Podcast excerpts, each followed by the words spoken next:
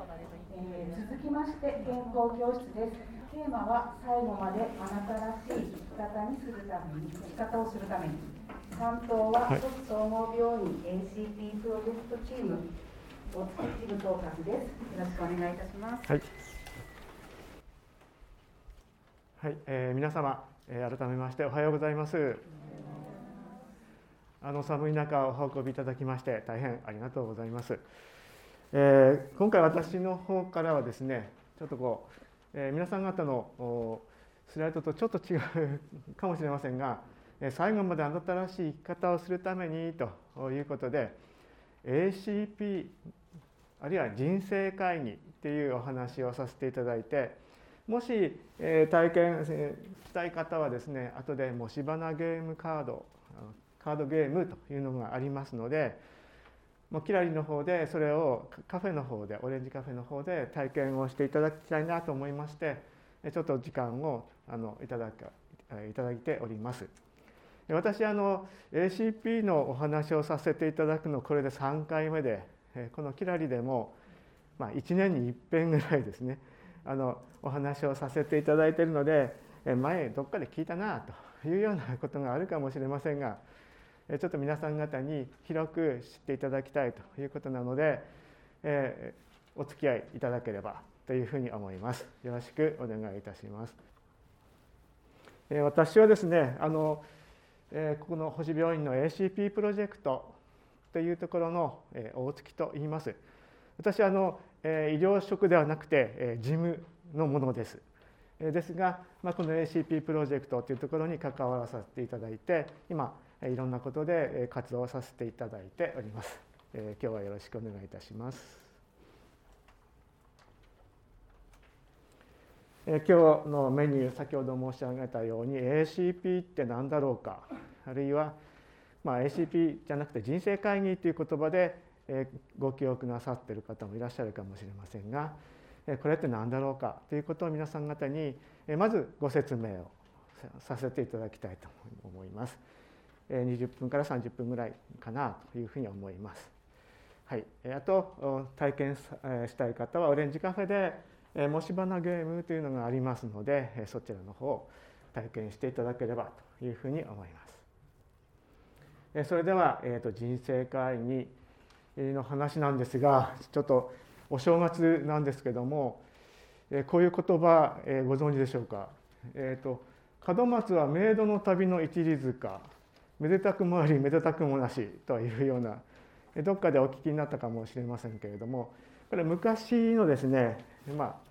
言ってることなんですが誰が言われたかはご存知の方いらっしゃいますか？あどうぞ。じゃなくて、えー、そう言ってないですね。カエルカエルの花あの俳句を作った俳句の方ではないんですね実は。あのこういう人なんです一級前士と言われていて、まあ、いわゆる一級さんですよね。この方が強運集っていうこの人が、まあ、いろんなことを読んだ、え、その中の一つとしてこういうのがあります。まあ、お正月で門松ってすごくめでたいなということではあるんですけれども、えー、もう一つ考えるとこの門松っていうのは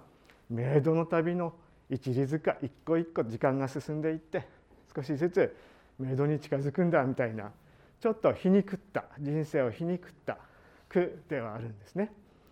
で、えーまあ、なぜこれをお出ししたかっていうとこれからその人生会議とか ACP の話ってちょっとこういう話なんです。あんまり縁起のいい話ではないんですが、まあ、病院の者がこんなことをお話しするのは大変私もちょっとドキドキしてはいるんですけども、えー、なかなか日本人って、えー、こういうことについてですねま、えー、っすぐ向き合うことなどなかなかちょっとできないので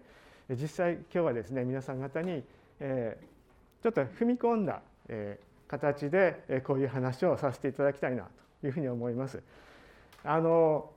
正月からこんな話で大変申し訳ないんですけどもぜひあのお聞きいただければというふうに思います。で皆さんはですねもしまあご自身のもしものことってこう本気で考えたことが、えー、終わりでしょうかね。えー、あんまり考えたくないし私自身もですねそんなこと普段思ったことはないんです。でも誰でもいつでもですね命に関わるような大きな病気とかそれから怪我など可能可能性があるということはこれは間違いないことだと思います。でも普段はそんなことを意識しては生活はしておりません。ですがこういうことがあります。例えばですねまあ命の危機が迫った状態では約70%の方がまあご自身のですね医療とかケアなどを自分で決めたり自分が持っている希望を例えば主治医の先生だとかケアする人たちにそれを伝えたりすることができなくなってしまうというのが、えー、ふうに言われています。例えば急に起こる脳卒中だとか、えー、心筋梗塞だとかあるいはまあじわじわときてがんの末期だとかですねあるいは交通事故などあるかと思いますが今はですねこのちょっとピンクで書いてありますが新型コロナウイルス今真っ只中の中で福島県も先週からかなり出ていますよね全国的にも今緊急事態宣言出されておりますけどもコロナコロナウイルスに感染したらどうしようっていうことも、えー、皆さん、えー、危険性はあるけどまさか自分がっていうふうには多分思っていらっしゃらないと思いますがでも危険はあるんですね可能性としてはあります。でなぜこれ今ちょっと取り上げたかっていう話になりますが、えー、最近ではですね新型コロナウイルス感染症がこう重症化して軽症の人は別に問題ないんです。で重症化して例えば高度な治療を受ける病院に搬送されるとします。まあ、この辺にある病院については、えー、高度な治療っていうのはなかなかできないので例えば医大病院さんとかそういうところに搬送されて、え、もっと高度な治療をやりますとなった時に、え、ちょっと赤で書いてありますけど、ま、入院の前にですね人工呼吸とか透析をやりますかやりませんかという事前の同意書っていうのを求められるっていうことがあるようなんです。まあ、もちろん治療する側でもこの方どういう治療を希望してるのかなっていうのが分からないとなかなか治療もできないということもあるかと思います。あのここにちょっとこう黒くその同意書の実際の写真ではあるんですが、まあ、見えないと思いますけどもここにはですね例えば一番のところには「エクモやりますかやりませんか?」って書いてあります。エクモという言葉はご存知かもしれませんけれども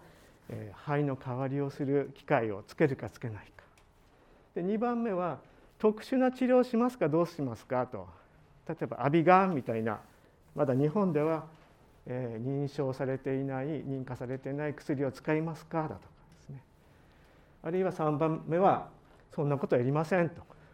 私はそういう治療はしません希望しませんとか、まあ、選択肢が3つあってこういうのにチェックをしてそれからその方の希望をしっかり分かった上で転送するというようなことが実際に行われるというようなことに今なっています。ですからいつ何時まあ例えば脳卒中とか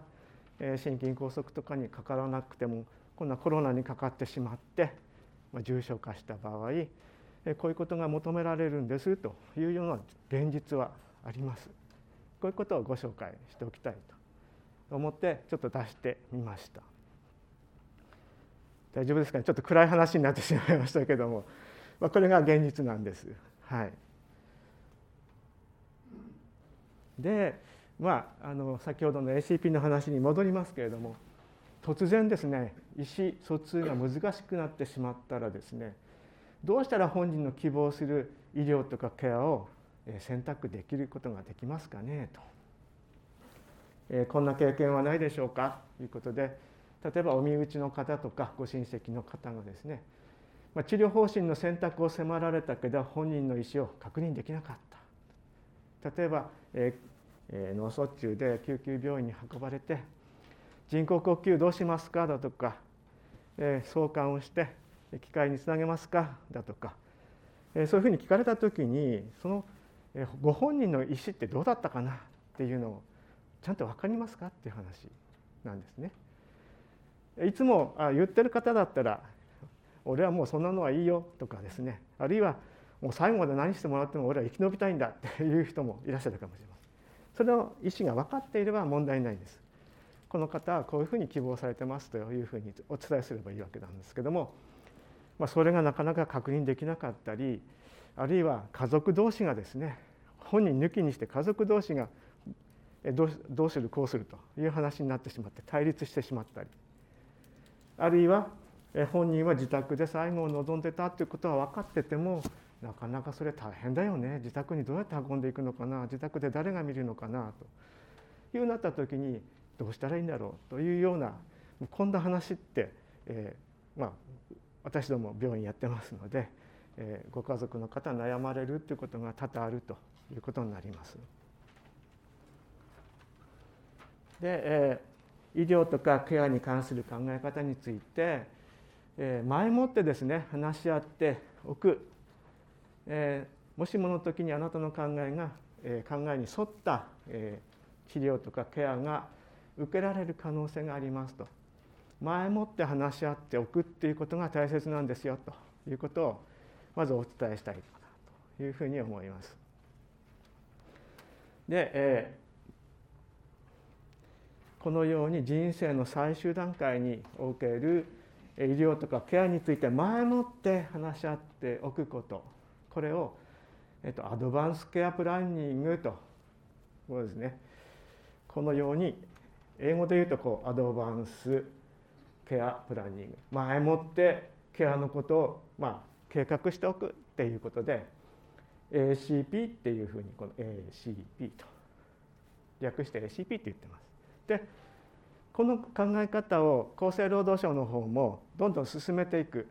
あるいは啓発してくださいと。いうようなことで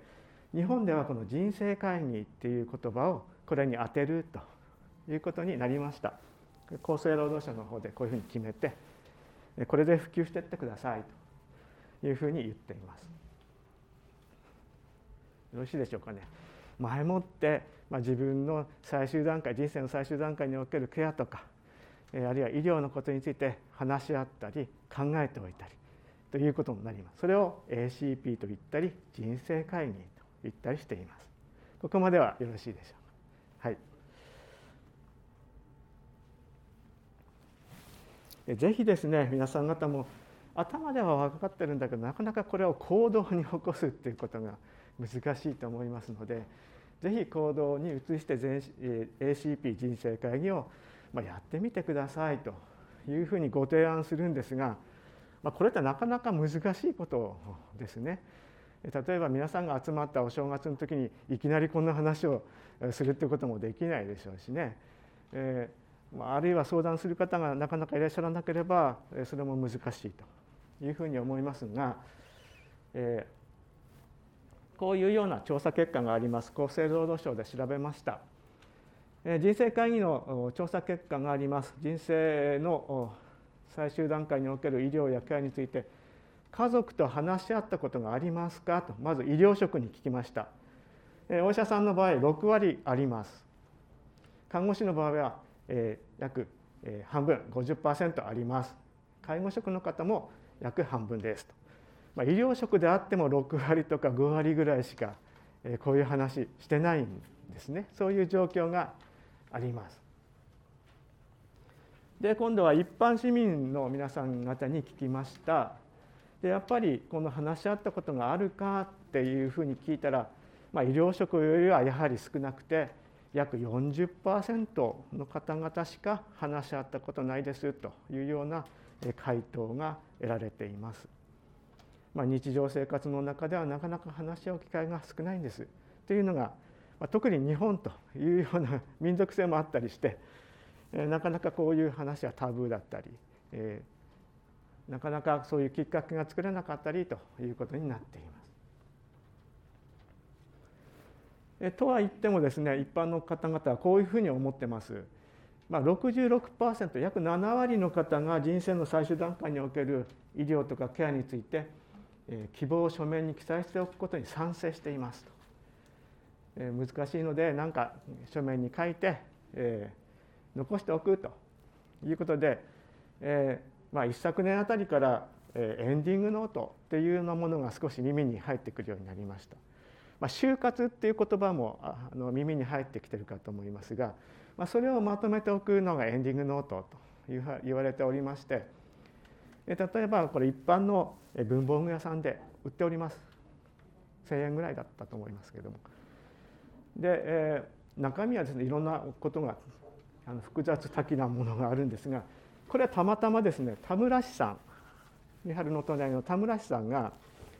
え、作りましたエンディングノートの一つになります。でその中にこのもしもの時はどうしたいこうしたいっていうふうにこうチェックする項目があります。例えばこういう病気の時は、えー、病名告知はしてほしいですか？してもらいたくないですか？だとか。あるいは延命治療についてはやりますか？やりませんか？とかですね、まあ、こういう項目もあのこのノートの中に入っていると。いうことでこういうノートをですね活用する。ということももちろん必要なんですが私たち厚生労働省の方のガイドラインに基づいてこれから皆さん方にじゃあ人生会議の具体的な進め方ってどうすればいいかということをお伝えしようと思います。えっと、1から5までの手順がありましてその初めの手順ですねその1です自分の希望とか方針をまず考えて決めてくださいと。あなたが医療やケアで希望することあるいは大切にしていることを考えてみましょうということになります。例えば少しでも長く私は生きたいんだ。あるいは痛みや苦しみがないようにしてもらえれば大丈夫なんだ。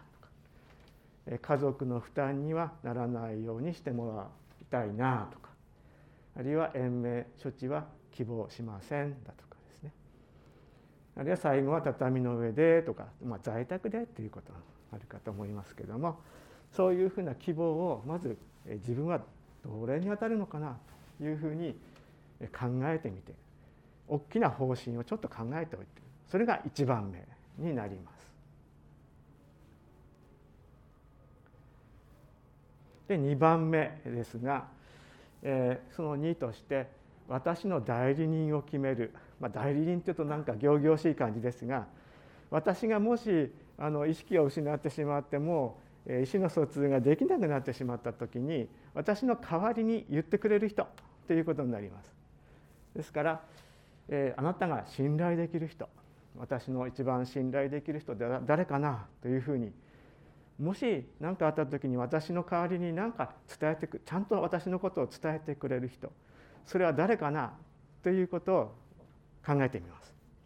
まあ、あの例ですとご結婚されてればもしかしたら、えー、配偶者、えー、パートナーですね夫とか妻とかあるいは子供とか、えー、兄弟姉妹とかあるいはご家族がいらっしゃらない方だと親友だとかそんな方もいらっしゃるかもしれません。かかりつけ医の先生だったり看護師さんだったりということもあるかもしれませんが私の信頼できる人は誰かを考えましょうということになります。一つあの例がありまして私あの、まあ、星病院の中に訪問看護ステーションっていくつか4つあるんですけどもその中でこの話をした時に、えー、この代理人にあなたがなってくれっていう患者さんがいたと。その看護師さんにですね訪問看護の看護師さんにこの代理人に「あんたがなってちょうだい」というふうに言われた看護師がいるっていう話を聞きました。いつもあの訪問看護をやらさせていただいていてこのこういう話をしたら「じゃああんたがなってね」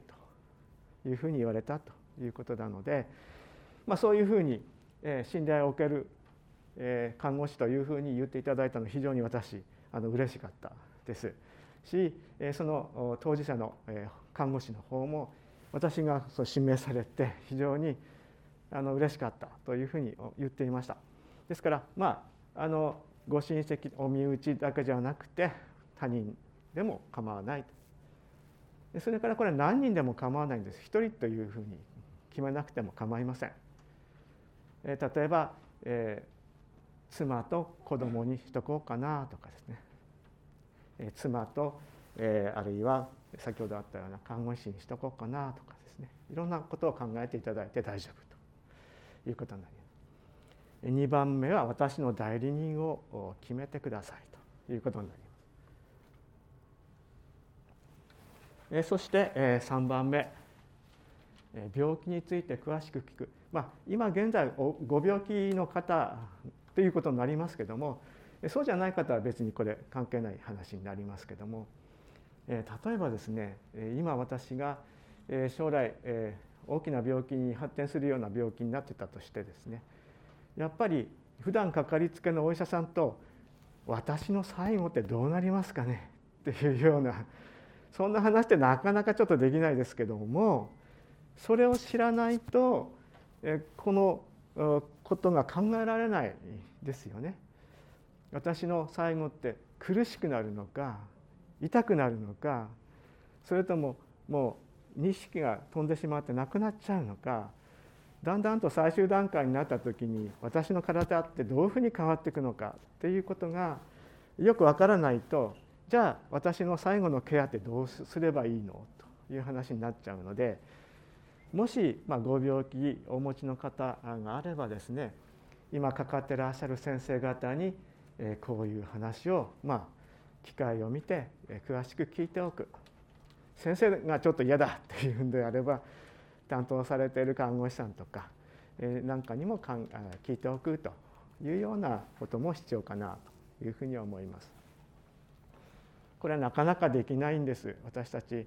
病院やってますけどもえなかなか通常の診療の中ではねこういうことができないので。ですが遠慮なくこれ聞いて構わないことなのでえ聞いてみていただくのも一つということになります。遠慮なく質問しましょうというふうにあります。4番目の話になりますがえ話を伝えて記録するということになります。え私の決めた大方針をですねえこういう方針ですというのを大切な選んだ大切な人に伝えます。で伝えただけではなかなか難しいんですね。あの言葉ってその場でこう消えてしまうので本当にその人の気持ちでどうだったかなというのを後で確認するのは大変難しいなので何かに書いておきましょうという話になります。えー、まあなんか笑い話みたいなのがあるんですけども、えー、せっかくですね、えー、書いておいたそうです親子さんで、えー、こういう話をしてでいざいざその親さんが亡くなられた時にどうだったっけ？お母さんどうだったっけな？っていうふうにその娘さんになったそうなんです。でも書いたのあったよねっていうふうになったんですけどもその書いたものをですねお母さん一人でどっかにしまってたんですよね。そして結局はお葬式の時もあるいは医療の時もそれが見つからずに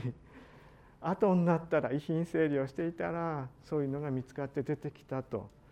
であの医療がお母さんが思ってた医療をさせてあげられなかったっていうようなすごく残念だったというお話も聞いたことがあります。ですから、まあ、伝えて書いてでそれをちゃんとその大切な人にここにしまってありますということを伝えることも含めて大切かなというふうに思います。えーと、後でですねご紹介をさせていただくようになるかと思いますが星病院でその書くやつ作ったんです実は。未来への手紙っていう冊子なんですが今お話しした1から4のこの手順をですねこれ書いていけるようにするようなそういう冊子も作りました。まあ、ご興味があれば後であの何冊か用意してありますので手に取って見ていただいたりしていただければよろしいかなというふうに思います。えー、こうやって大切なことをま共有しておいていただきたいというふうに思います。えー、今言ったようにえそれから1から4までを繰り返し繰り返しやっていただくというのがえ大切だということもあります。人の気持ちってやっぱりすぐ変わります。朝考えてたことが夕方には違うかもしれません。いろんな環境とか自分の体の様子が変わったりええ例えばご家族の状況が変わったりするとこう思ってても実際にはまこういうふうに変わったよねっていうことがあります。ですからそれは何度変わっても構わないんです。で変わった時点でその気持ちを書いててもらう最新の気持ちを書いててもらうというのが大切ということになります。あのこの頃話が変わってってちょっと悪いように言われがちなんですけどもこの ACP に限ってはあのコロコロ変わっても大丈夫なんです。そういう認識であのいてください。何度でも繰り返して考えて話し合っていただければというふうに思います。でなぜこういう話を皆様方にお話を今させていただいているかっていうとまあ、先ほどからあの厚生労働省がとかって言っていますけれども、えー、この人生会議の内容を聞き取りする施設が増えています。もしかしたらご体験しているかもしれません、まあ、病院に入院する時にあるいは高齢者の施設やなんかに入る時にですねもし何かあった時にはどうしますかねと。こういう文書みたいなのがあってこれからこうしこうしたいああしたいという形でお聞きしているケースがあるかと思います。ですからこれあの、えー、差し迫ってどうのこうのではないんですけどもいつも、えー、自分の最後ってどんな形なのかなというようなことをやっぱ考えておく必要があるかと思います。でこれっていうのは私たちあの医療者にとってもですね皆さん方のこう意思を尊重するためになります。意思と違うことを勝手にこちらがやらないようにするためということになります皆様方の人権を尊重する最後の最後で人人権を踏みにじらないようになるべくしたい良かれと思ってやってもそれがその方のご希望とは限らないということがありますのでできればできるだけ私たちはその方のご希望に沿った形で医療とかケアを提供したいと、まあ、そういう思いでこういうお話をさせていただいています。えー、最後ぐらいになりますでしょうかね。これですねえー、今お話をさせていただいたのは皆さん方のもう人生の本当の最後の最後の時に大切な、えー、皆様方が意思を尊重してもらいたいという気持ちと我々もえその意思を尊重したいというようなえ気持ちがこれお互いにそうなればハッピーになるかと思いますしえご家族もハッピーになるかというふうに思います。えぜひですねこのえ今日こんなことを聞いた病院で聞いたということでぜひ人生会議 ACP というのも開いてみてはあるいはえこういうことを考えるということを思っていただいてもいいのかなというふうに思います。えー、大変ですねあの正月からですねこのような暗い話だったりちょっと縁起でもない話をさせていただいていたんですけども私たちあの星病院はですねこういうことをすごくあの皆さん方に普及したいというふうに思っています。先ほどちょっとご紹介したこういう冊子なんかもですね今2,000部ほど吸って、えー、なんかもう在庫がないんですあちらこちらから、えー、これくださいだとかあるいは、えー、これ印刷していいですかだとかそういうような、お声もいただいています。もしご興味がある方は何部か、そこのテーブルの方に置かせていただきますので後で、ご覧いただければというふうに思います。大変あの拙いおしゃべりで皆さん方に私たちの思いが伝わったかどうか、まあ、分かりませんけれどもぜひこれを機会にですねこのようなことも考えていただければというふうに思います。えー、大変ご清聴ありがとうございました。